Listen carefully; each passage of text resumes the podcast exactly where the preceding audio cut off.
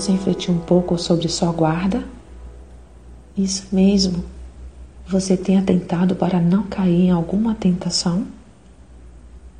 Caso sua resposta tenha sido sim, isso é ótimo. Mas cuide-se. Aquele, pois, que cuida estar em pé, olhe para que não caia. 1 Coríntios 10, 12.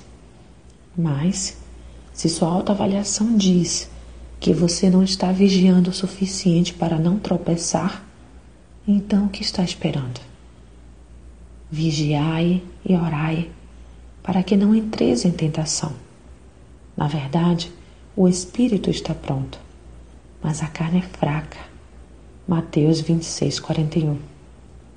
Por vezes nos percebemos em uma ou outra situação a presenciar ou participar de situações que não estão de acordo com a vontade de Deus para nossas vidas.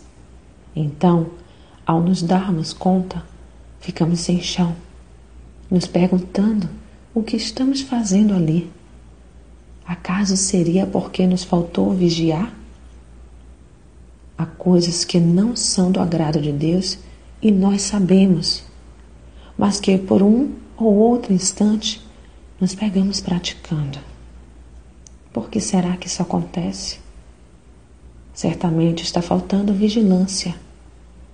Atentem a coisas acontecendo por aí que muitos cristãos estão achando a coisa mais natural do mundo e não são. Aliás, são para os do mundo, mas não para nós. Os retos fazem o seu caminho desviar-se do mal. O que guarda o seu caminho preserva a sua alma.